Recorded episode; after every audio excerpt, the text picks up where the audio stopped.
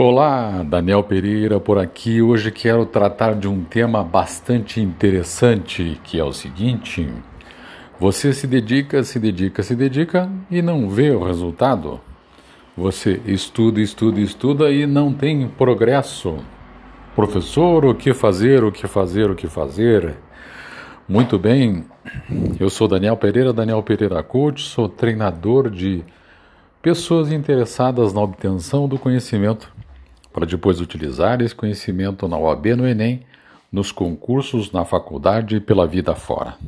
Faço mentorias online. Dê uma olhada, joga no Google, Daniel Pereira Coach. Muito bem, olha só, eu atendo com bastante regularidade. E uma das perguntas que sempre me vem é exatamente essa, professor. Estou estudando há um tempo, só que não estou vendo resultado. O que eu devo fazer o que é que eu devo, com o que é que eu devo me preocupar?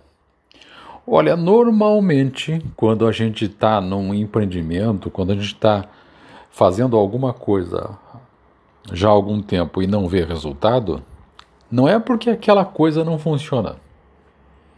Digamos, você está procurando trabalho, procurando trabalho, procurando trabalho, procurando trabalho e não acha. É, e aí começa a culpar a falta de trabalho. Ah, o desemprego está grande, tem muita gente procurando e não tem.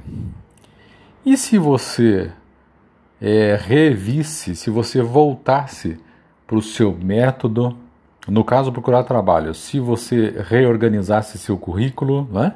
se você é, reorganizasse seu networking, se você focasse nisso, será que não ajudaria?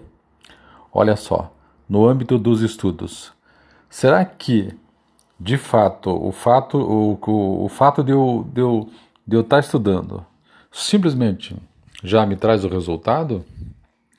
É porque estudar de uma forma burra, de uma forma inconsciente e até inconsequente, gera efeitos desagradáveis. O que é que eu quero dizer com tudo isso? Você precisa se conhecer.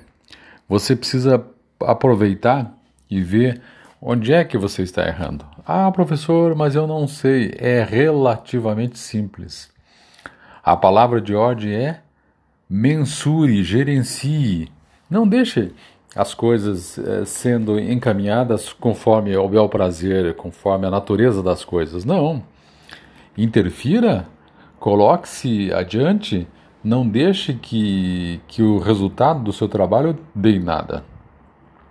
Então, da próxima vez que você for reclamar, antes de reclamar, coloque no papel.